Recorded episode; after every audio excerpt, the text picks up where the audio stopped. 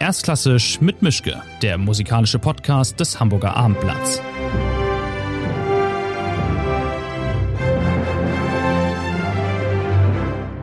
Ja, schönen guten Tag bei einer neuen Folge von Erstklassisch mit Mischke. Heute ist zu Gast Thomas Hengelbrock. Den kennt der eine oder andere in Hamburg noch als äh, NDR-Chefdirigent. Ähm, es geht demnächst bei ihm wieder los hier in Hamburg mit einer Konzertreihe. Wir haben also einiges zu bereden. Die Konzertreihe ist da mit seinem eigenen Orchester und überhaupt gibt es ja eine Menge zu bereden über das, was war, was ist, was sein wird in seinem Terminkalender. Von daher vielen Dank, dass Sie hier sind und erstmal guten Morgen. Schönen guten Morgen, Herr Mischke. Guten Morgen. Ja, jetzt sind wir wieder hier in Hamburg. Äh, was ist passiert bei Ihnen in der Zwischenzeit? Ja, nicht, nicht wieder hier, ich bin noch hier. Okay. Und äh, ich, ich wohne immer noch hier. Allerdings sind die, sind die Abstecher natürlich größer geworden. Ich äh, arbeite viel in Paris und äh, äh, ja, es, es geht mir gut. Und äh, freue mich hier jetzt äh, in Hamburg auf diese neue Reihe. Denn nach äh, so vielen Jahren hier äh, mit, mit vielen intensiven Konzerterlebnissen ist das wirklich ganz toll, da auch weiter anknüpfen zu können. Hm. Weil ja ein kleiner Elefant im Raum steht. Ich würde ja ganz gerne ein bisschen mit Ihnen darüber reden, wie das eigentlich damals alles gelaufen ist. Jetzt haben wir beide ein bisschen Distanz dazu gewonnen. Ähm, was ist damals schiefgelaufen? Denn wenn es alles glatt gegangen wäre, dann wären Sie jetzt noch NDR-Chefdirigent. Und wie, wie fühlt sich das heute für Sie an? Ist das nach wie vor okay? Denken Sie sich, verdammt, hätte ich doch noch ein bisschen länger ausgehalten? Das ist ja keine Sache, die man mal eben vom Zaun bricht und sagt, ach, ich werfe jetzt einfach mal hin. Ähm, wie ist das für Sie jetzt aus dieser Perspektive? Ich glaube, Herr Mischke, da haben Sie eine ganz andere Wahrnehmung von der Situation als ich. Okay. Ich bin hier vor, ich habe äh, 2008, glaube ich, meinen Vertrag hier unterschrieben für drei Jahre. Mhm. Und ich habe, nachdem ich, nachdem Herr Beck mich gefragt hat, ob ich hier Chefdirigent werden würde, hatte ich zunächst mal abgelehnt, habe gesagt, das ist irgendwie nichts für mich. Ich bin eigentlich primär Operndirigent und so. Und dann sind wir uns noch näher gekommen. Ich habe hier dieses Orchester dirigiert. Das war ein ganz fantastisches Erlebnis. Und dann habe ich mal einen Vertrag für drei Jahre unterschrieben. Dann habe ich den verlängert, nochmal um zwei Jahre. Und dann wurde er nochmal, übrigens mit großer Zustimmung des Orchesters, jeweils verlängert. Ich hatte aber nie vor, hier, ich sage jetzt mal, ewig Chef eines, eines Sinfonieorchesters zu bleiben. Ähm, ich habe dann sehr früh, ich glaube anderthalb Jahre vor Eröffnung der Elbphilharmonie auch entsch entschieden, äh, äh, das nicht weiter fortzusetzen, habe die Verantwortlichen davon informiert und dass das dann irgendwie so ein bisschen so holter die Polter ging, dass dann äh, irgendwie der mein äh, sehr geschätzter Nachfolger dann vorgestellt worden ist, bevor ich irgendwie äh, sozusagen sagen konnte, irgendwie ich höre übrigens auf oder ich verlängere nicht. Das war, glaube ich, einfach ein, ein, ein ich möchte mal heute sagen, ein, ein Kommunikationsfehler, ein relativ großer Kommunikationsfehler von Seiten der Verantwortlichen und das war einfach schade, weil ich glaube, dass die äh, Zeit, die ich hier hatte und ich glaube auch die das Orchester mit mir hatte, eine unglaublich spannende war. Sehr interessant. Wir haben, da können wir vielleicht noch ein bisschen drüber reden, glaube ich, einiges bewegt. Äh, nicht alles war sensationell. Ich habe auch viel Repertoire neu gelernt für mich selber. Große Chance, das mit so einem Orchester zu lernen. Umgekehrt hat das Orchester mit mir ein ganz, sich einen ganz großen, breiten Repertoire Schwerpunkt wieder neu erschlossen. Also im Großen und Ganzen blicke ich da sehr, sehr zufrieden eigentlich auf eine Zeit. Und wenn sozusagen diese, diese Kommunikationsstörung, die es da wirklich auch eigentlich nur mit zwei Personen im NDR gab, nicht gegeben hätte, dann würde ich äh, sozusagen, dann würden wir hier nicht sitzen und gleich als erste Frage über mhm. solche dann letztlich, glaube ich, nicht so wichtigen Dinge reden müssen. Aber wären Sie dann nach wie vor NDR-Chefdirigent? Nein, das wäre ich nicht. Ganz okay. sicher nicht. Weil, wie, wie, gesagt, es ist im Sommer 2016, das können Sie übrigens schauen, habe ich mich entschlossen, auch sozusagen die äh, wir haben ja immer gependelt. Wir sind ja immer zwischen Wien, wo meine Frau seit vielen, viele Jahre äh, Burgtheaterensemble äh, Mitglied war äh, und Hamburg gependelt und wir haben uns dann entschlossen, das sozusagen zu verändern. Sie hat im Burgtheater gekündigt und wir sind haben den Jungen in Paris eingeschult mhm. und das äh, war im September 2016 und da haben wir uns entschlossen,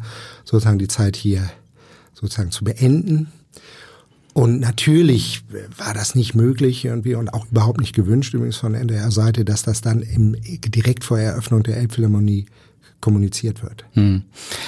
Aber nochmal nachgefragt, bereuen Sie, dass diese, diesen Schritt? Also ich kann mir ja auch vorstellen, dass ein Dirigent irgendwann auch die Hummeln im Hintern spürt und sagt, verdammt, ich muss wieder woanders hin. Ich war jetzt hier so lange. Ich möchte was anderes ausprobieren. Das Gras auf der anderen Seite des Zauns ist vielleicht doch auch ganz lecker. Diese äh, alte Unruhe, die einen immer wieder erwischt, hat sie das damit auch dazu bewogen zu sagen, jetzt ist auch mal gut? Schauen Sie, das ist so, dass jeder Dirigent, der länger beim Orchester hat, ist sozusagen eingespannt in ein sehr zyklisches Geschehen. Und das ist vollkommen normal. Und glauben Sie nicht, dass die Dirigenten, die 25 Jahre beim Orchester sind äh, oder gewesen sind, das hat man ja, das dann so, wenn man mal diese Rückvergoldung abzieht, dass die einfach nur ganz, ganz tolle und, und harmonische Zeiten mit ihren Kollegen haben. Äh, Musiker zu sein, Orchestermusiker zu sein, das ist ein sehr, sehr anspruchsvoller Job.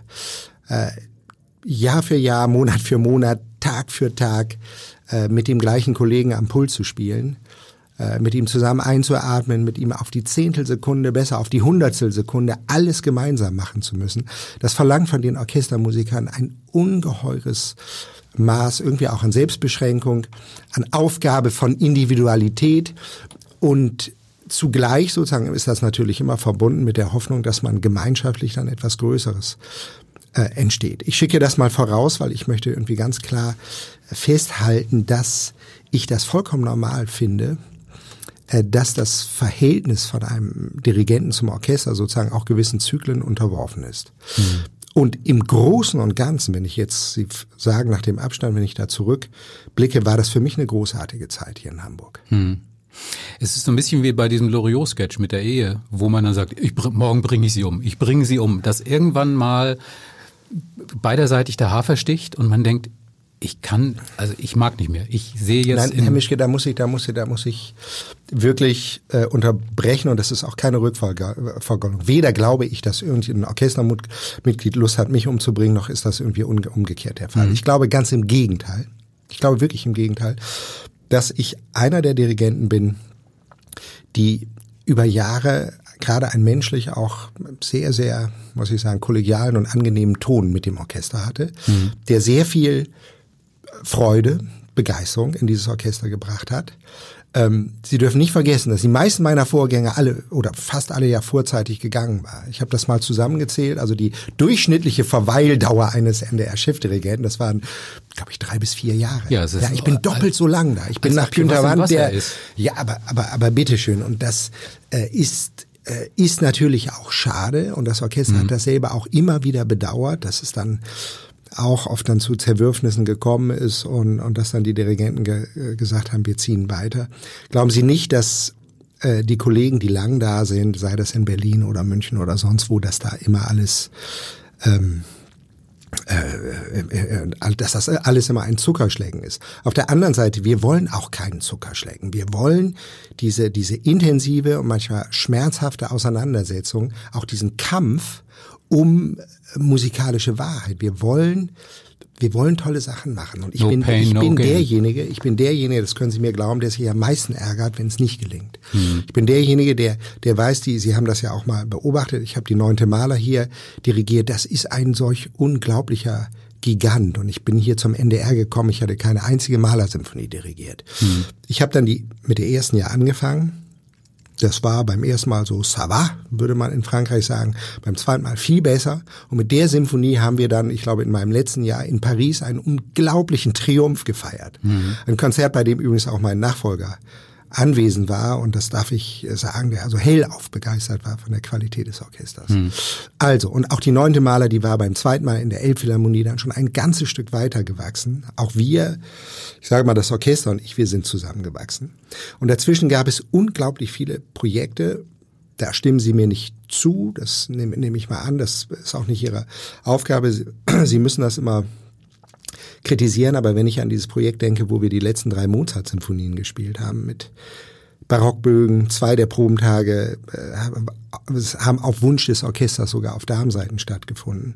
Da hat ein Umdenken und ein Weiterdenken äh, in, in stilistischen Fragen im Orchester in diesen, in diesen sieben Jahren äh, vor, äh, stattgefunden, das vorher vollkommen undenkbar war. Die Hornisten haben, spielen alle seitdem übrigens Naturinstrumente. Mhm. Sie spielen alle übrigens auch Wiener Horn, Gerade neulich saß ich in Salzburg zusammen mit dem, mit dem Solohornisten der Wiener Philharmoniker und sagte, Mensch, Torben, schön dich zu sehen. Ja, war doch eine tolle Zeit da in Hamburg, als ich vierte Horn bei euch mitspielen konnte. Mhm. Der hat dann am Wiener, hat die Kollegen ein bisschen eingewiesen hier in Hamburg und hat sich dann ans vierte Horn gesetzt. Mhm. Lauter, glaube ich, Erfahrungen, die vital sind, die wichtig sind. Und natürlich setzt sich so eine Arbeit, die ich da bei dem Orchester äh, auch geleistet habe, nicht sofort eins zu eins um. Aber wenn, wenn ich jetzt so viel gesät hätte, wäre mir sehr danach auch zu gucken, wie diese Saat dann aufgeht. Sie haben jetzt viele Hebel umgelegt, viele Dinge in Bewegung gebracht, viel Umdenkprozesse gestartet und dann für sich entschlossen, nö, dann ich, ich gehe dann. Das war schon vorher. Mhm. Das war schon vorher, wie gesagt, das war 2016. Ähm, Sie können das übrigens nachlesen. Ich war 2016 und auch vor der Elbphilharmonie irgendwie auf, auf Tournee. Und es ist ja manchmal so, dass ich dann Projekte, die wir hier in der Leishalle gespielt haben, auf Tournee dann wirklich sehr gut einspielen. Beispiel, beispielsweise ist die Rosenkavalier-Suite von Strauss, über, zu denen wir gleich, glaube Tonhalle war das Düsseldorf und Köln und so. Da gab es für das Orchester übrigens schon auch ganz hymnische Kritiken. Also äh, das Orchester hat zeitweise dann auch unter mir, wenn ich das sagen darf, wirklich, wirklich fabelhaft auch dieses Repertoire gespielt, in dem ich, und das ist ja kein Geheimnis sozusagen, auch zunächst mal äh, sozusagen debütiert habe. Mhm. Auf der anderen Seite, Herr Mischke, ich weiß nicht, ob Sie, ob Sie Gounod Faust gehört haben hier in diese, ich glaube nicht, ja, hat, oder hat ein Kollege. Ich glaube, ich bin mir nicht mehr ganz sicher. Da hat das Publikum, da werden sich viele dran erinnern, hier in der Leishalle gestanden. Die haben, glaube ich, eine Viertelstunde nur geschrien und getrampelt und mhm. viele Leute haben gesagt, das ist im Opernbereich, das haben wir zuletzt hier erlebt, als die Callas da war. Es gab immer wieder Momente, wo das richtig äh, toll war. Es gab auch Momente, die auch Konzerte, die nicht so gelungen waren, was auch dann an mir gelegen hat. Ganz klar. Das waren auch Dinge, wo ich ähm, trotz aller genauen Vorbereitung Zeit dann gemerkt habe, ich, ich brauche jetzt noch mal zwei, drei, vier, fünf, sechs Durchgänge. Sie kennen die schöne Geschichte, dass ein, dass ein äh, junger Kollege zum, zum Herbert von Karajan gegangen ist und gesagt hat, ich, ich brauche, Maestro, ich brauche Ihren Tipp für die, für die Eroica. Ich brauche die äh, Eroica. Wie oft haben Sie das dirigiert? Sagt er, ja, ich habe es jetzt dreimal dirigiert. Hat Karajan zu ihm gesagt, kommen Sie wieder, wenn Sie es 30 Mal dirigiert haben. Und hm. dann stellen Sie mir Ihre Fragen. Hm. Ich kenne immer nur diesen Karajan-Witz mit dem Chauffeur, der fragt, wo soll es hingehen, Maestro? Und der sagt, egal, ich werde überall gebraucht. Aber ähm, um nochmal, also wenn das für Sie klar war, dass Sie sich von diesem Orchester trennen, jetzt mal völlig wertfrei gesagt, dann haben Sie sich damit aber auch von dieser Immobilie getrennt, von der Sie im Vorfeld erlebt und gesagt haben, das ist einer der tollsten, wenn nicht der tollsten Konzertsäle der Welt. Das reißt man sich doch auch nicht einfach mal eben so aus dem Herz, die Möglichkeit, da Bestimmer, Chef, und Wegweiser zu sein, in so einem Saal ständig Dinge auszuprobieren, ständig Dinge zu machen. Ich, das stelle ich mir auch einfach fürs Gemüt schwierig vor, dann zu sagen, toll hier, aber nee, doch nicht. Sie haben recht, ich, also die Elbphilharmonie ist nach wie vor, ich halte sie nach wie vor für, und ich möchte jetzt auch mit dem Abstand sagen, ich, ich finde es wirklich den, den vielleicht wirklich genialsten Konzertsaal der Welt. Mhm. Er hat seine Probleme, es ist akustisch tatsächlich heikel, das wissen wir alle. Als, wie Sie so schön sagen, als Immobilie, als, als Kunstwerk, als architektonisches Kunstwerk finde ich es nach wie vor vollkommen einzigartig. Und das ist wirklich, und ich bin sehr dankbar, dass ich so viele wirklich ja auch Gänsehautmomente da erleben durfte. Und ich bin auch sehr froh und stolz, dass das auch in Zukunft natürlich nicht in dem Umfang, aber wieder sein, sein wird. Nur ich bin gekommen, Herr Mischke, ganz klar für das Orchester. Ich bin hm. nicht für die Elbphilharmonie gekommen. Die war damals noch wirklich in weiter, weiter Ferne. Sie war hm. ein, sie war ein Schimpfwort. Ja, man wusste ja, doch 2000, ja, ich war, glaube ich, wann war das 2010 oder so oder, oder 11, da gab es irgendwann diesen Baustillstand. Ich saß abends da im, im Karls, da waren noch drei Leute irgendwie da und da oben sah man dann irgendwie ein paar Bauarbeiter rumstehen. Ja, 2011, 12, das schlimme Jahr. 11, 12 war das und sowas und dann äh, packte ich da ein paar Bierflaschen beim Karls ein und ging dann rüber und habe dann die die Bauarbeiter da versorgt, so mehr als, als symbolischen Akt zu sagen, Leute, Leute, haltet haltet durch. Aber ich bin wegen dem Orchester gekommen. Ich habe mich auch entschlossen, das nicht weiter fortzusetzen. Ich finde dann auch acht Jahre sind genug, Herr Mischke. Mhm.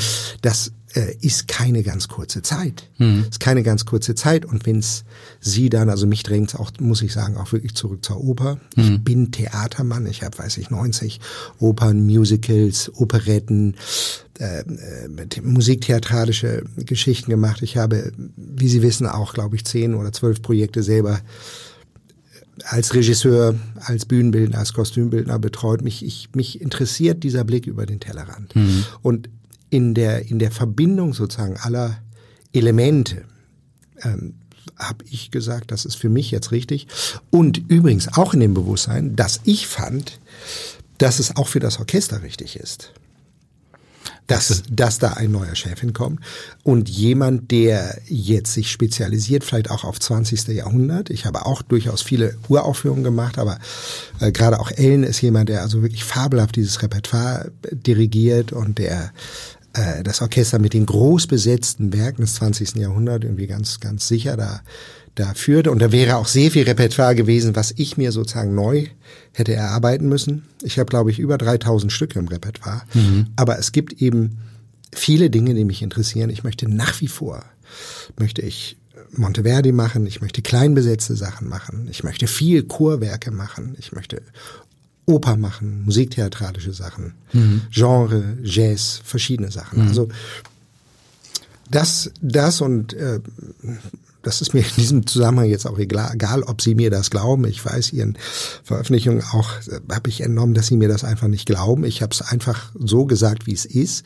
Und wirklich, dass es dann dieses, dieses leider unerfreuliche Ende gegeben hat, das ist eine reine Kommunikationsgeschichte gewesen, bei der ich, und ich denke, da können Sie mir vielleicht zustimmen, glaube ich auch zu Recht, mir ein bisschen auf die Füße getreten fühlte. Mhm. Wenn jetzt der NDR anriefe und sagt, möchten Sie nicht, Herr Hengelbrock, als Gastdirigent wiederkommen, als ehemaliger Chefdirigent, das ist ja gang und gäbe. Das ist ja mit anderen früheren Chefdirigenten auch so passiert, nach einer gewissen Zeit, nach einem gewissen zeitlichen Abstand, dass die dann, ob das Engel, ob das ähm, ähm, Eschenbach war oder ähm, Blomstedt. Gardener, glaube ich, hat das Tischtuch so zerschnitten, dass er wahrscheinlich den Hörer nicht abgenommen hat. Aber nichtsdestotrotz, das ist ja, das ist ja Usus. Ja, das ist also ich kann Ihnen noch sagen, Frau Zietschmann sagte mir, als ich Sie darüber informierte, dass ich nicht weitermache, sagte sie, bleiben Sie doch oder bleib du bitte für wenigstens vier bis fünf Projekte pro Jahr. Und mhm. wir haben dann auch gesagt, okay, wir hatten uns schon auf drei oder vier Projekte irgendwie geeinigt und äh, jetzt muss man mal sehen. Also von meiner Seite sind da überhaupt nicht die Dinge so. Vor allen Dingen muss ich auch sagen, zum Orchester ist da überhaupt nichts zerschnitten. Hm. Überhaupt nicht. Also noch gab es keine Anfragen, aber wenn welche Doch, kämen, gab, gab Anfragen. Ja, ja, und hat aber ich muss Ihnen sagen, ich habe dann natürlich jetzt im letzten Jahr, ich habe jetzt meinen Terminkalender mir erlaubt mal ein bisschen anderweitig zu, zu füllen. Ich mhm. bin, ich dirigiere sehr viel in, in Paris, aber auch für die nächsten Jahre dann hat sich da auch mein, mein Wunsch erfüllt. Ich kann sehr viel Oper dirigieren an, an allen Häusern. Rutschen Sie da denn jetzt eigentlich so ein bisschen in die Philharmonie rein durch den, durch das leichte Vakuum, was es da in der Führungsebene gibt, dass Sie da ich wollte, ich wollte mich, ja, also ich, ich werde da dirigieren, ich werde im äh, auch Orchester National de France viel dirigieren. Mhm. Ich habe eigentlich Anfragen von allen Orchestern und äh, das aber, was mich am meisten interessiert, ist die Oper. Und da ist es so, dass sich auch die Intendanten, auch der neue Intendant Alexander Neef mit dem Michel Franck vom Théâtre Champs-Élysées zusammengesetzt hat und dass sie gesagt haben, ja, der Hengelbrock, der darf an beiden Häusern dirigieren. Da sehen wir jetzt keinen, da nehmen, sehen wir mal, nehmen wir mal ein bisschen Abstand davon, dass das sonst eigentlich nicht möglich ist. Und das ist natürlich eine große Freude für mich. Hm. Noch so eine hätte, hätte Fahrradkette-Frage. Wenn jetzt die Hamburger Staatsoper sich melden würde und sagen würde, Mensch, Herr Hengelbrock, Sie machen gerne Oper, Sie haben das durchaus oft gemacht. Wollen Sie nicht mal hier an der Staatsoper? Sie haben ja auch jetzt das Etikett NDR-Chefdirigent nicht mehr, was einen ja auch so ein bisschen womöglich davon abgehalten hätte, Sie mal in die Staatsoper zu holen. Wie wäre es damit? Nein, das ist übrigens, äh, das, auch das kann ich Ihnen sagen, dass das Verhältnis ist sehr amikal, übrigens auch mit Kent Nagano, den ich schon sehr lange kenne, den ich übrigens damals schon, ich weiß nicht, wie lange das ist, vielleicht 15 Jahre her in Paris schon, schon besucht habe in seiner äh, Wohnung. Wir haben uns, bevor er hier Chef wurde, mindestens fünfmal getroffen übrigens, mhm. um, um hier Dinge abzusprechen. Also ähm, ich weiß, dass man als, als Journalist natürlich immer da auch guckt, wo ist da was, wo ist da was so, und wo streiten sich die Leute, wo ist, wo riecht es nach Skandal, wo riecht es nach Zerwürfnis. Das äh, ist, ich, und ich muss Ihnen sagen, mir ist das als Typ leider ein bisschen fremd. Das heißt leider, ich, ich lebe gern entspannt, ich habe, ich pflege meine Freundschaften, ich bin gern nett mit den Leuten, ich bin auch gern nett mit meinen Orchestern. Ich bin kein Dirigent, der sich hinstellt und, und, und ewig kniestert und biestert. Ich bin dann jemand, der dann, der dann irgendwann auch für sich selber sagt, es geht nicht besser im Moment, ich akzeptiere das einfach so. Hm. Wir sind alle Menschen, wir spielen hier keine CD ab. Äh, es muss jetzt so gehen. Ich mache Fehler, dürfen Sie bitte auch Fehler machen. Hm. Und, und das gilt eben für alle Bereiche, übrigens die, die, die, die, die Staatsoper da, der, der, ähm, äh, ich bin schon auch zu NDR Zeiten gefragt worden, also das wäre theoretisch kein, kein Problem. Es ist jetzt in nächster Zeit nicht, nicht möglich. Ich mache relativ viel hier in Hamburg. Das sind dann immer Wochen, die ich hier bin.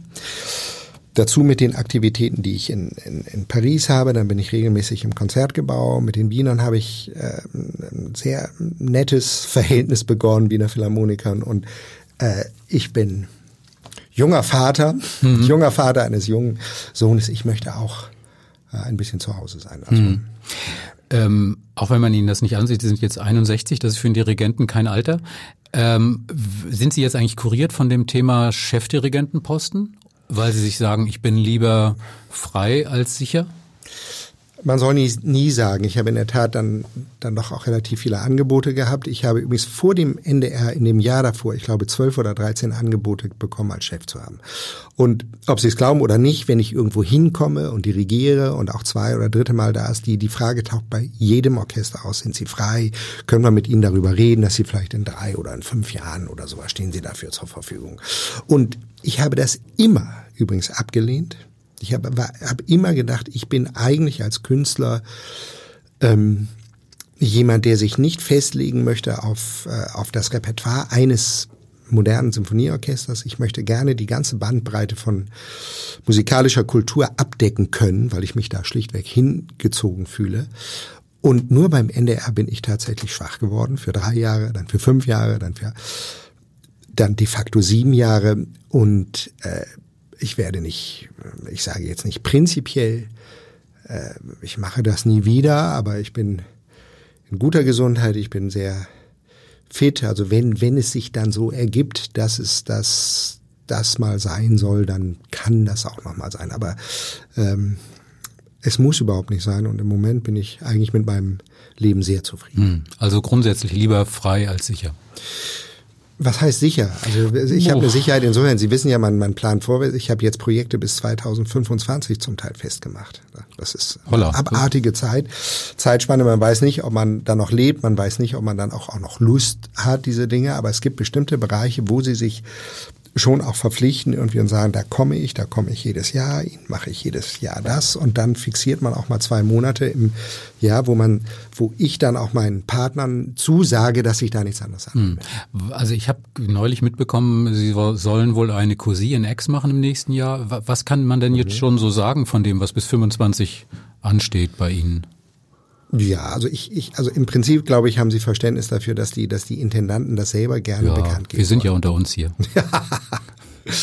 Wie immer, Herr Mischke. Und, und Sie sagen auch nichts weiter und Sie schreiben Natürlich auch überhaupt nicht. nichts ja, und sowas. Also äh, es wird viel Oper geben mhm. in, in, in Frankreich ganz allgemein. Und ich hoffe aber auch sehr, dass, dass dieser ähm, dass diese Position, die ich mir, die, die, die, die ich da jetzt sozusagen inne, inne habe, dass die mich dann in die Lage versetzt, dass wir das auch hm, als Koproduktion machen können. Also dass wir dann auch Produktionen ähm, zum Beispiel hier nach Hamburg bringen können, durchaus möglicherweise dann konzertant, aber möglicherweise dann eben auch als szenische Produktion. Ähm, ich bin ja in sehr guten Gesprächen hier mit Christoph Liebenseuter, wie Sie, wie Sie wissen, wir sind ja, wir kennen uns ja auch schon wie lange ist das jetzt? Möchte nicht übertreiben, aber mindestens 20 Jahre. Mhm. Schon lange aus seiner Wiener Zeit und das ist ein sehr freundschaftliches Verhältnis, was übrigens niemals dazu führen sollte, dass man dann künstlerisch Dinge miteinander macht, die man eigentlich nicht machen möchte. Also das auch mal vorausgeschickt. Die, mhm. Da trennen, da sind wir beide auch ganz, ganz klar. Aber wenn wir finden, dass wir ein schönes Projekt hier, auch ein Opernprojekt vielleicht für Hamburg haben, bin ich glaube ich, jetzt ein Partner, der auch viele schöne Dinge mitbringen kann. Mhm. Ähm, Sie sind ja auch als künstlerischer Leiter von den äh, Neu äh, Balthasar Neumann Ensembles unterwegs und zugange und auch in der Pflicht. Ist das nicht eigentlich auch relativ schwierig und vielleicht auch ein Druck, da immer liefern zu müssen, Engagements an Land ziehen zu müssen, diese beiden Ensembles am Laufen zu halten. Das hat man natürlich nicht, wenn man irgendwo ins gemachte Bett sich legen kann, sagen, hier steht ein Opernhaus, da dirigiere ich halt, hier ist ein Orchester, da dirigiere ich halt.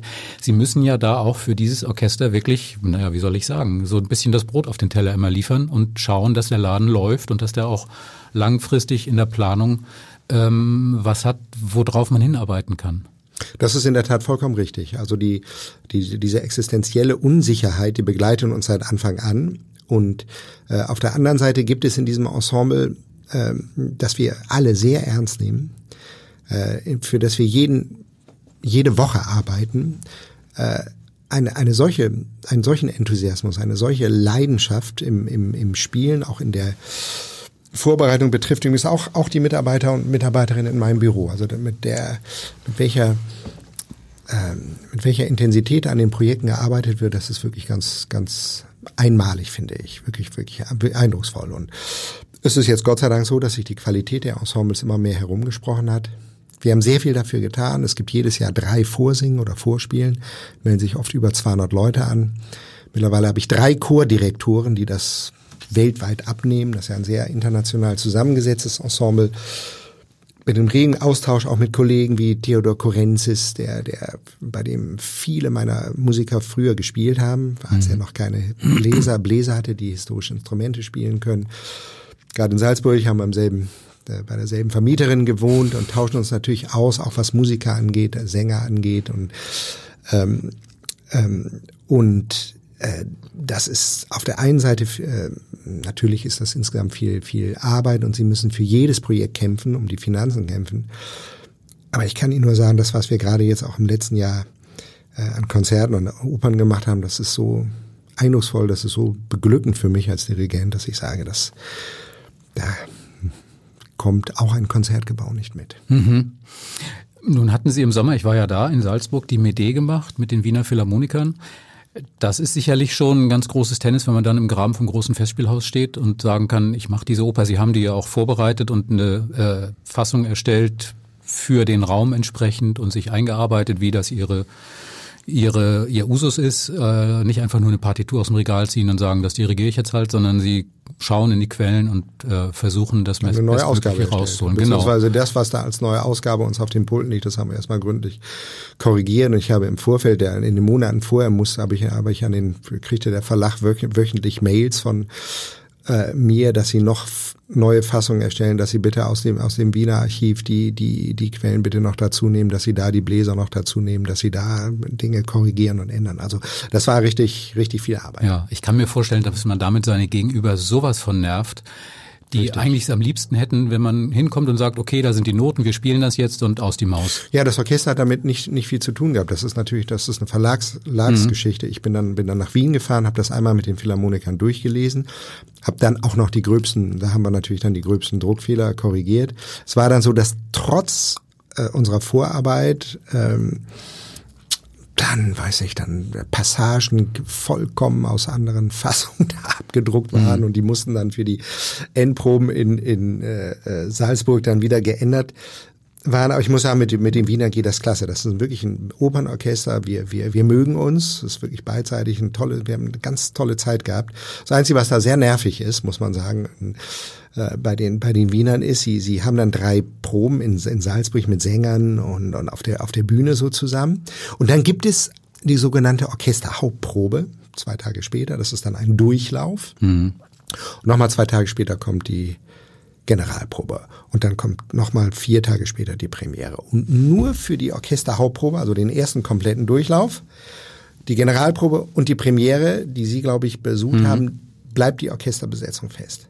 Das heißt, in, der, in dem ersten Durchlauf saßen viele Musiker, die das Stück nicht kannten. Dann haben wir es einmal durchlaufen lassen.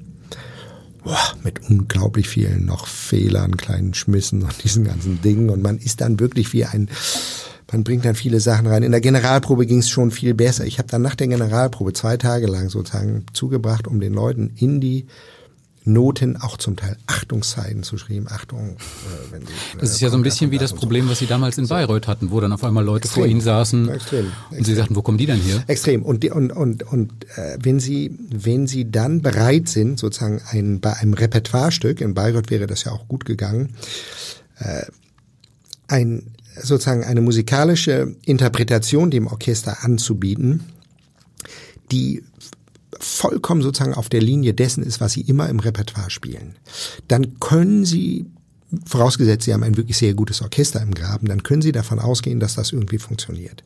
Und der Betrieb funktioniert tatsächlich so in dieser Weise.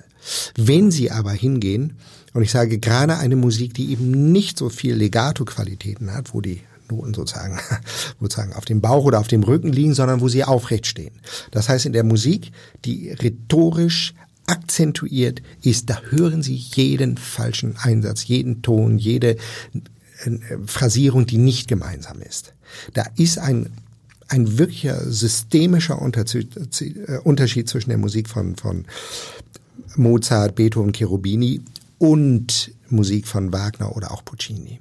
Ein mhm. ganz substanzieller Unterschied. Sie können ein, äh, eine, eine, eine Strauß-Oper können Sie durchaus mit wenig Proben äh, spielen, wenn das Orchester das gut kennt, dann können Sie als Dirigent da hinkommen und das als Repertoirevorstellung machen. Mhm. Mit so einem Stück wie mit der Mede ist das durchaus schwierig. Ich war im Großen und Ganzen nicht unzufrieden, wie es uns dann gelungen ist. Allerdings, äh, wenn ich da mal sehe, wie die letzten drei Vorstellungen war, als das Orchester das Stück wirklich drin hatte, das war, das war unglaublich. Mhm. Und da hat's unglaublich Freude gemacht mhm. und ähm, auch die Öls an dem Orchester, die leiden ja auch unter dem Stress. Ja.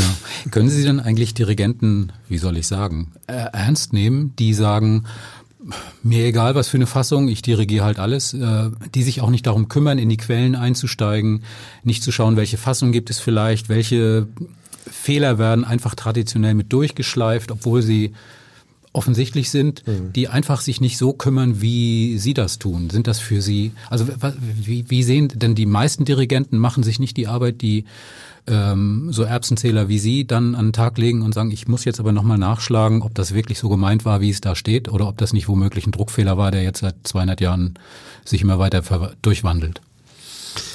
Ich glaube, da muss man unterscheiden. Es gibt ja, es gibt ja Dinge, die, die, äh, die wirklich Erbsenzählerei sind und die kein Mensch hört.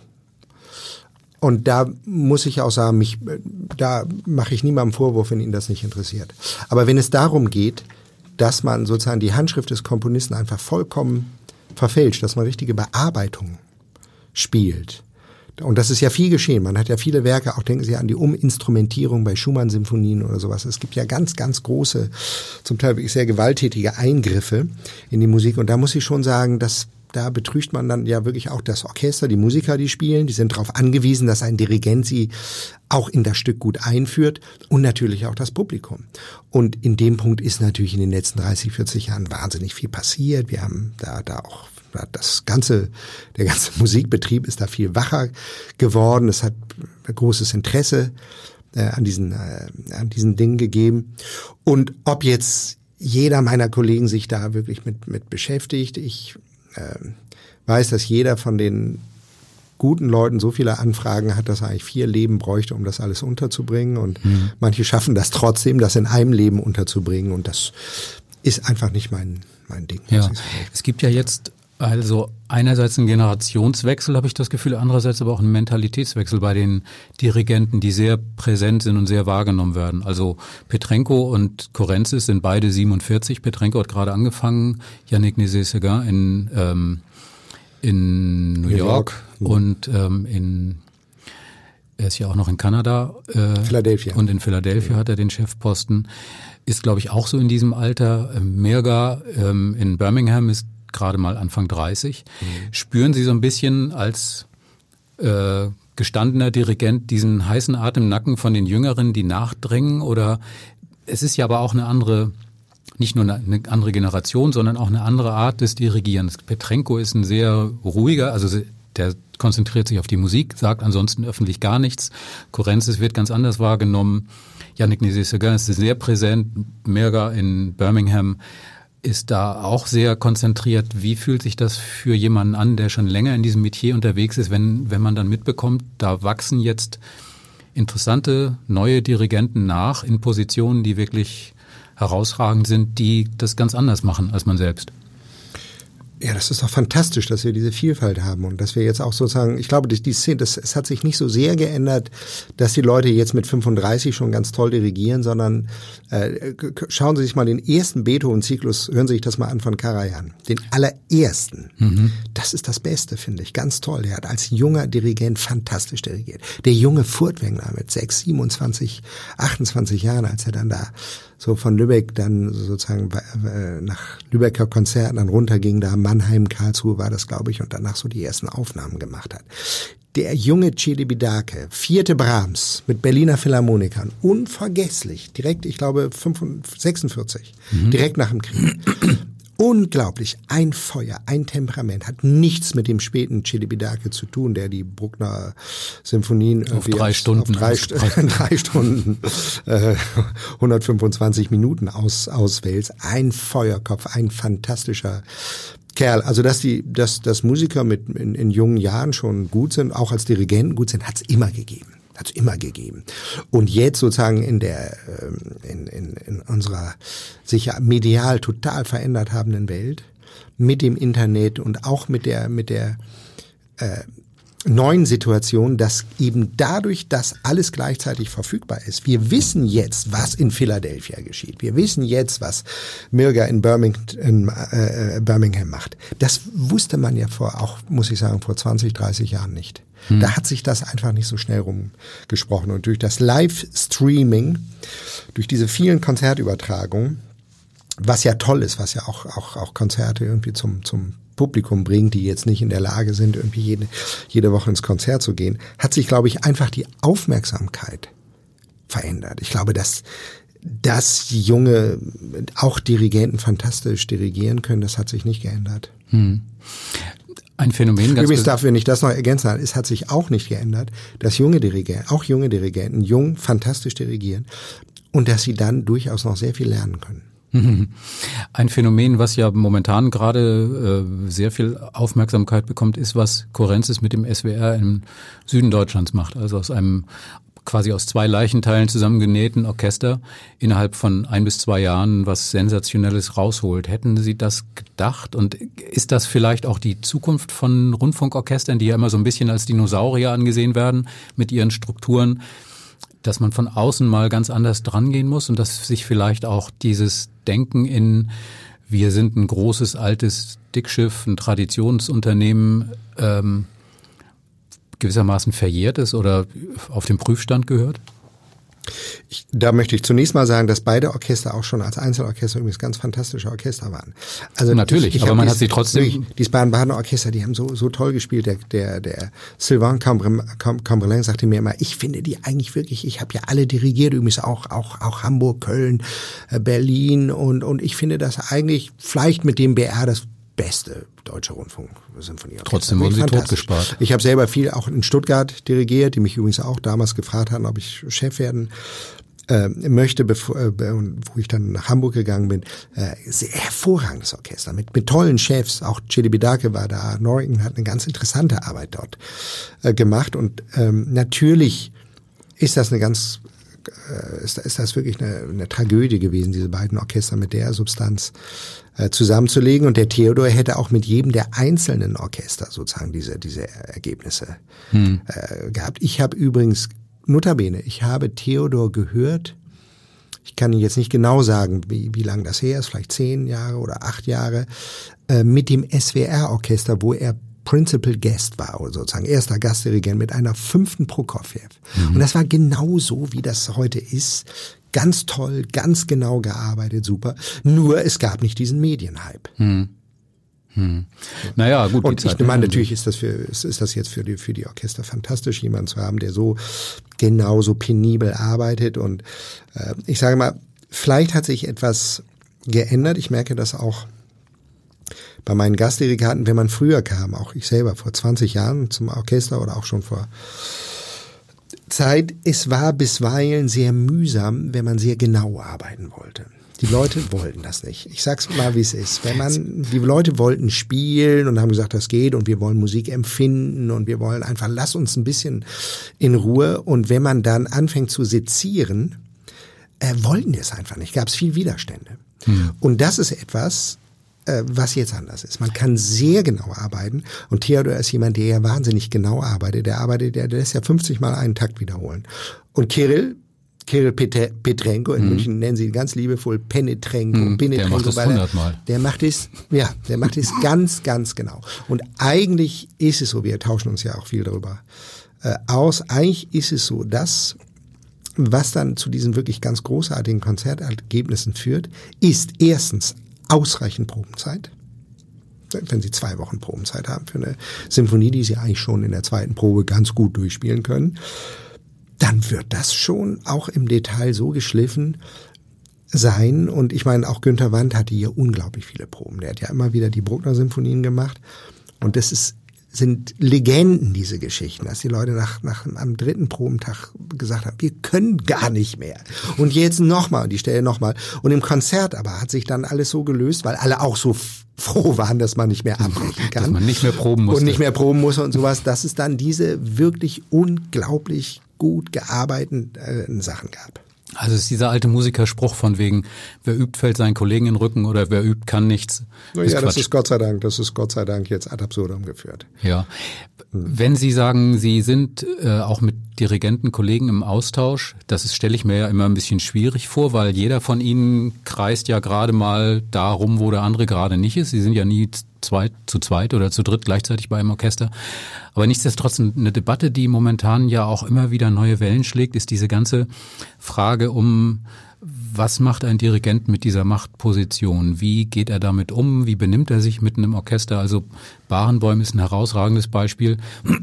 Wenn wir jetzt auch noch die, die ähm, Debatte reinbringen, die jetzt um Levine zum Beispiel passierte in New York mit dem, mit den Vorwürfen. Aber nichtsdestotrotz glauben Sie, dass diese, dieser Umgang mit der Macht, die man hat als Dirigent, es ist, ich stelle mir das extrem schwierig vor, da nicht sich verführen zu lassen und nicht äh, in eine Art von Umgang zu verfallen, der nicht angemessen ist. Also Barenbäum hat dafür Stress bekommen. Ob das alles so stimmt, weiß man an vielen Stellen nicht. Aber nichtsdestotrotz, wie, wie sieht ein Dirigent diese Debatte? Es geht ja auch um das Selbstverständnis von jemandem, der 100 oder 120 Menschen sagen soll, kann sein, dass ihr alle links rum wollt, ich will aber rechts rum. Und wir machen es jetzt, weil ich sage, dass wir das so machen. Die Debatte ist absolut notwendig und sie hat ganz viel auf den Weg gebracht. Sowohl MeToo als auch jetzt diese, diese Machtstruktur äh, Debatte. Allerdings äh, muss ich wirklich, wirklich ganz entschieden, ganz entschieden äh, darauf hinweisen, dass es der Differenzierung bedarf. Und wenn wir diese Debatte führen, ohne zu differenzieren, wenn wir anfangen, auch die Leute, auch die einzelnen Personen sozusagen in bestimmte Lager zu verteilen mhm. äh, und dann sozusagen irgendwie ganz systematisch irgendwie entweder auf sie draufzuschlagen oder sie, sie zu überhöhen, dann wird sich wiederum nichts ändern, weil dann bleiben alle sozusagen da, äh, auch in ihren angstbesetzten äh, Re Refugien. Um das ein bisschen deutlich zu machen. Zunächst mal fangen wir mal an, auch mit der MeToo-Debatte, weil die hat ja nun wirklich auch, äh, das ist eine überfällige Debatte und ein totales No-Go Übrigens nicht nur, nicht nur zwischen, also dass man irgendwelche Machtpositionen äh, ausnutzt. Es gibt allerdings auch da ganz große Unterschiede. Ähm, äh, ich würde nicht Leute jetzt, sagen wir mal, wie äh, Levine sozusagen da mit, mit äh, jemandem wie äh, Domingo. Äh, Domingo beispielsweise, in einen, äh, den ich gut kenne, mit dem ich viel gearbeitet habe, mhm. da in einen Pott werfen. Das geht einfach nicht. Mhm. Und ähm, ich finde es wichtig und die Damen, die sich da geäußert haben, haben, haben auch, äh, äh, was, was Placido angeht, sicher, sicher auch irgendwie Grund und anders das zu tun. Ich habe ihn nur kennengelernt, habe viel mit ihm gearbeitet, kenne ihn gut. Äh, ich hab, das ist ein, ein Gentleman, ein, ein Mensch, der die, die äh, die anderen Menschen liebt, der so kollegial ist und der natürlich auch die Frauen umarmt hat. Aber ich habe es auch erlebt, dass in den Proben äh, vor dem Opernhaus Schlangen von, von, von Frauen stehen, die einfach nur einen Blick von ihm erhaschen wollen oder ihm zu grüßen, äh, ihm, ihm zuwinken wollen und sowas. Wenn jemand so umschwärmt ist wie, wie, wie Placido oder sowas, dann kann es tatsächlich zu dem kommen, was die Presse dann als Missverständnis brandmarkt, wenn jemand wie Placido sagt, es war vielleicht ein Missverständnis, aber was vielleicht tatsächlich ein Missverständnis war in dieser Situation. Ich kann sozusagen zu den einzelnen Fällen nichts Konkretes sagen, aber ich muss einfach sagen, das müssen wir ganz differenziert betrachten, weil wir sonst auch wirklich, wirklich Menschen, nicht nur ihre Karrieren, sondern auch sie selber als Personen äh, wirklich auch vernichten und, und ganz, ganz schwer, ganz schwer schädigen. Mhm.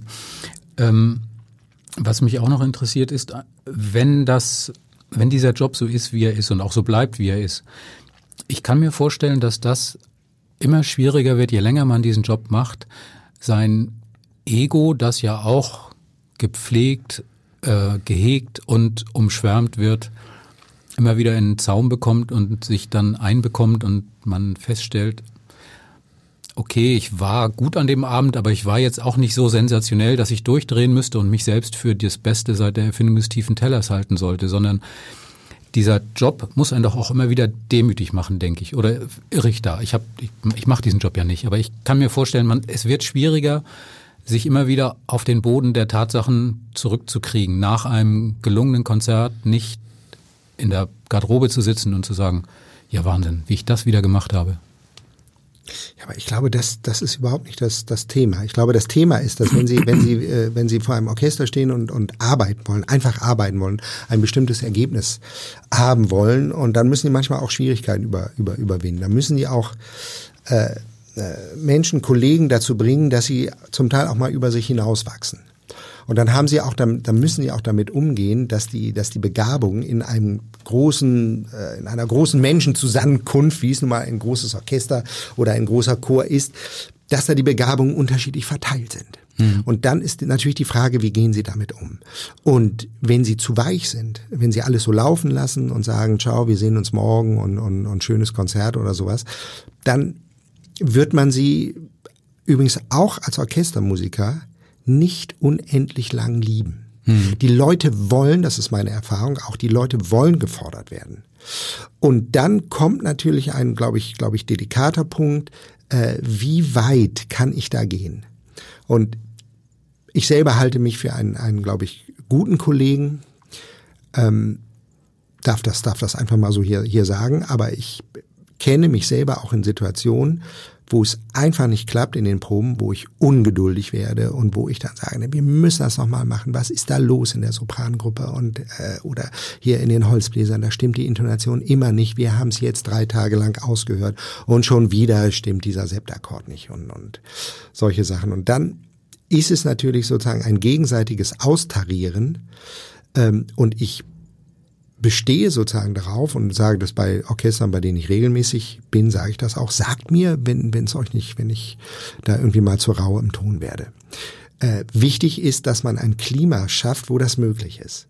Ich glaube, es ist total unmöglich, sein Leben lang durch als Dirigent ähm, äh, als jemand, der etwas will, durch diese Szene zu gehen und nicht irgendwann mal da auch ein, ein, ein sich im Ton zu vergreifen. Das kommt einfach vor. Und ich denke, das wird in jeder guten und äh, ambitionierten Redaktion der Fall sein. Das wird, das wird in jeder Firma, die was will, der Fall sein. Das ist in sozusagen, äh, da sind die Orchester und die Chöre keine Ausnahmefälle. Wichtig ist tatsächlich, dass alle möglich, alle Menschen die Möglichkeiten haben, dass dann äh, sei es dem Orchestervorstand, dem Chorvorstand oder einem Intendant oder einem Direktor irgendwie zu sagen.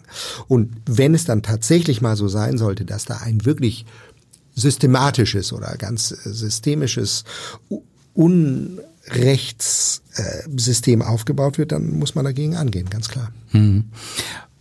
Mal eine ganz harte Wende nach rechts. Sie sind, also, oder Nicht nach links. Mir. Nein, nein, also äh, wohin auch immer, aber jedenfalls, wir biegen jetzt mal zu einem ganz anderen mhm. Thema ab.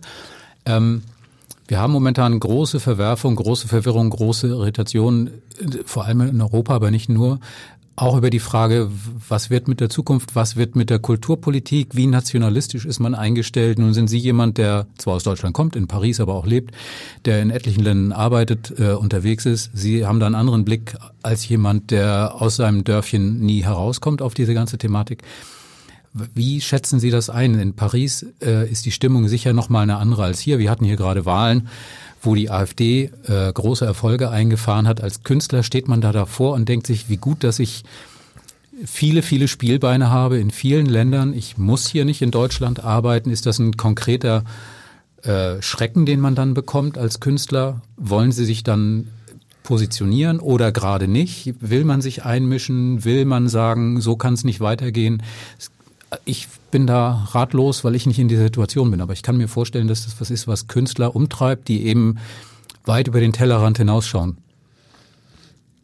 Das treibt mich schon seit vielen Jahren um. Sie wissen vielleicht, dass ich als junger Mann sehr politisch sehr aktiv war und sehr viel gemacht habe und das dann aufgegeben habe, einfach weil ich gemerkt habe, das zerfrisst mich. Also wenn ich, wenn ich Familie, wenn ich Kinder großziehen möchte und Musiker sein will, dann kann ich nicht als Politiker arbeiten.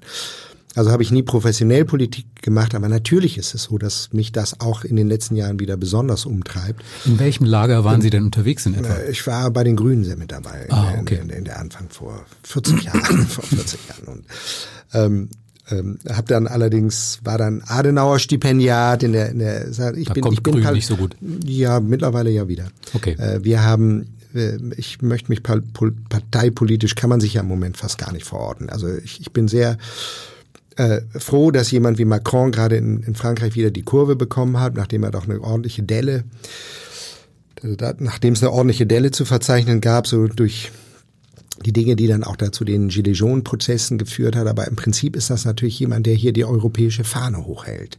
Und das ist extrem wichtig, dass wir das machen. Balthasar Neumann ist ein europäisches Projekt. Wir haben äh, Musiker und Musikerinnen und Sängerinnen aus allen, fast allen europäischen Ländern oder aus sehr vielen europäischen Ländern. Wir spielen in ganz Europa. Wir haben äh, machen das sehr bewusst. Wir machen sehr viele politische Diskussionen bei uns. Es geht, es ist ein sozusagen sehr wie soll ich sagen, sehr aufgeklärtes Ensemble und ich versuche gerade auch in diesem, in diesem Bereich äh, ein paar kulturpolitische Initiativen loszutreten. Müssten das nicht womöglich mehr Künstler machen, gerade aus ihrer Position heraus sich äußern, einmischen, dazwischengehen ähm, und nicht denen, die sagen, in Deutschland hat es gefälligst deutsche Kultur zu geben, ähm, denen das Feld einfach so überlassen? Ja, aber das muss man sagen, das ist ja in dieser Form nicht in Deutschland. Also es, es kommt ja niemand zu uns und sagt, ihr dürft jetzt nur noch deutsche Musik spielen. Ich meine, äh, das, das kommt ja in dieser Form irgendwie nicht vor. Und ich Dank. glaube, das, das, das, das kommt nicht vor. Und ich, ich, man muss da auch sehr auch, auch finde ich, differenzieren, so zwischen den, nicht, nicht alle Leute, die jetzt AfD wählen, sind irgendwie automatisch Rechtsradikale. Äh, äh, es ist ein ganz bedrückendes Phänomen, was nicht auf Deutschland beschränkt ist. Auch Italien ist ganz schlimm, ganz schlimm, ganz schlimm, wie da die Leute schon durch die Straßen marschieren mit, mit erfahren, was in den Fußballstadien schon seit vielen Jahren passiert bei Lazio Rom. Das ist unerträglich, das ist wirklich ganz, ganz schlimm. Und äh, wir haben sozusagen einen, einen, einen rechten Rand, aber das wird, das werden wir, dieses, diese Probleme werden wir nicht lösen, Herr Mischke, indem wir Musiker uns hinstellen und sagen, schaut mal, was habt ihr denn da wieder gewählt und was ist denn da los? Und wir inszenieren uns hier als Gutmenschen. Das, das funktioniert nicht. Wir können, ähm, dann kann man uns einem Lager zuordnen und dann sind wir sofort wieder abgestempelt. Was wir machen sollten, ist einfach handeln. Einfach wirklich nicht reden, sondern einfach handeln. Einfach Dinge machen. Einfach Dinge machen, weiß nicht, mit, äh, äh, ich habe jetzt gerade Anfragen von, von, von Polen viel, vom Pol polnischen Jugendsymphonieorchester. Ich habe Anfragen aus möchte vielleicht nach Ankara gehen, übrigens auch ein wichtiges Thema, Türkei, ganz mhm. wichtiges Thema für uns. Nach, ich bin sehr viel in Griechenland aktiv, äh, habe da in Athen Konzerte gemacht, wo wir, wo ich, wo wir auch versuchen, das Geld aus Deutschland irgendwie mitzubringen. Bin sehr aktiv über Jahre, habe diese ganze Diskussion auch über die Entschädigungsfrage äh, betrachtet, dass die ja zum Beispiel die zentrale Frage eigentlich wird, wie geht es weiter im deutsch-griechischen Verhältnis? Wir wohnen hier zusammen in dem europäischen Haus, aber wenn wir, wenn sich, wenn wir uns hier auf diesen von uns ja geschaffenen juristischen Standpunkt stellen in Deutschland, äh, die Griechen haben nicht den geringsten Anspruch auf irgendwelche Entschädigung, ähm, dann verweigern wir uns jeder Diskussion. Ich glaube nicht, dass wir das, dass wir weder in der Lage sind, noch irgendwie das müssten den Griechen sozusagen da vollumfänglich diese von ihnen geforderten Entschädigungen für die Kriegsschäden äh, zu zahlen. Aber wir müssen mal diese Diskussion begehen. Das ist so schrecklich, was wir da gemacht haben. 1500 Dörfer dem Erdboden platt gemacht. Hunderte, Hunderttausende von Menschen haben wir da auch verhungern lassen, auch in dieser äh, Zeit. Ähm, die, die Zwangsanleihe, die wir, die wir mhm. da von der äh, griechischen Staatsbank genommen haben und die wir jetzt sozusagen mit der Begründung nicht zurückzahlen, äh, dass sie erzwungen worden ist. Wenn sie nämlich freiwillig gegeben worden wäre, wie es damals insinuiert war, dann müssten wir sie heute mit Zinsen zurückzahlen. Mhm. Also es gibt viele Dinge, äh, wo ich sage, da müssen wir einfach handeln. Wir müssen mit den Leuten ins Gespräch kommen, auch mit unseren europäischen Partnern, auch übrigens in Italien, wo ich auch aktiv bin und natürlich auch in Deutschland. Und wir müssen mit den Leuten reden, auch mit den jungen Leuten reden. Und dann können wir unseren Tropfen auf den heißen Stein tropfen lassen in der, in der Hoffnung, dass das ein Wasserfall wird. Mhm.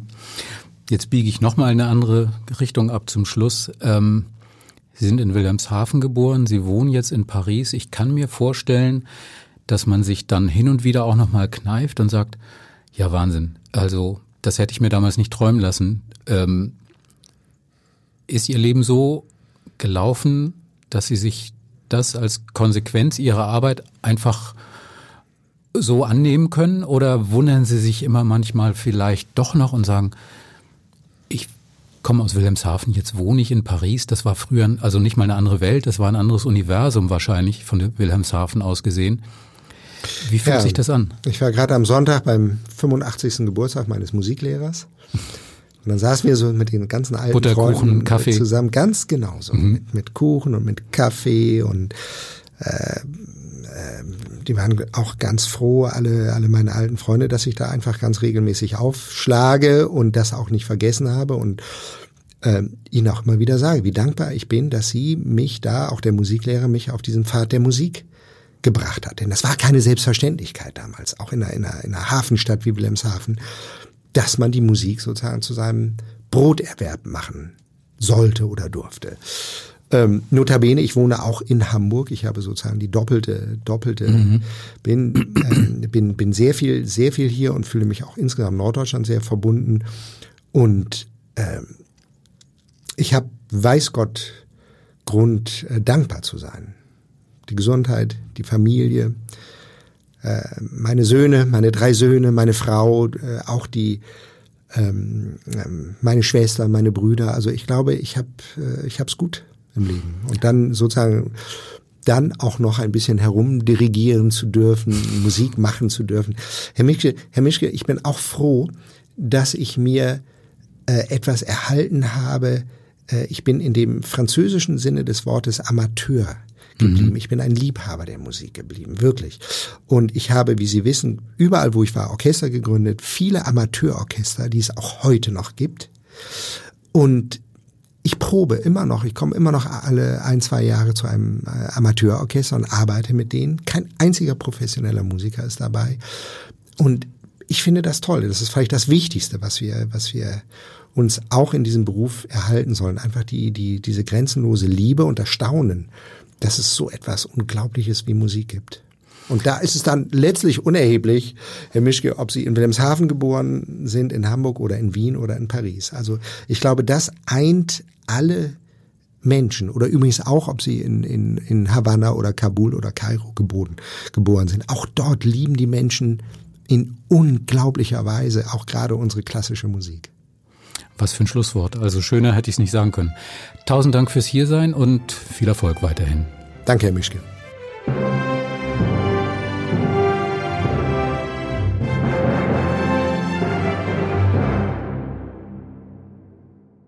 Weitere Podcasts vom Hamburger Abendblatt finden Sie auf abendblatt.de slash podcast.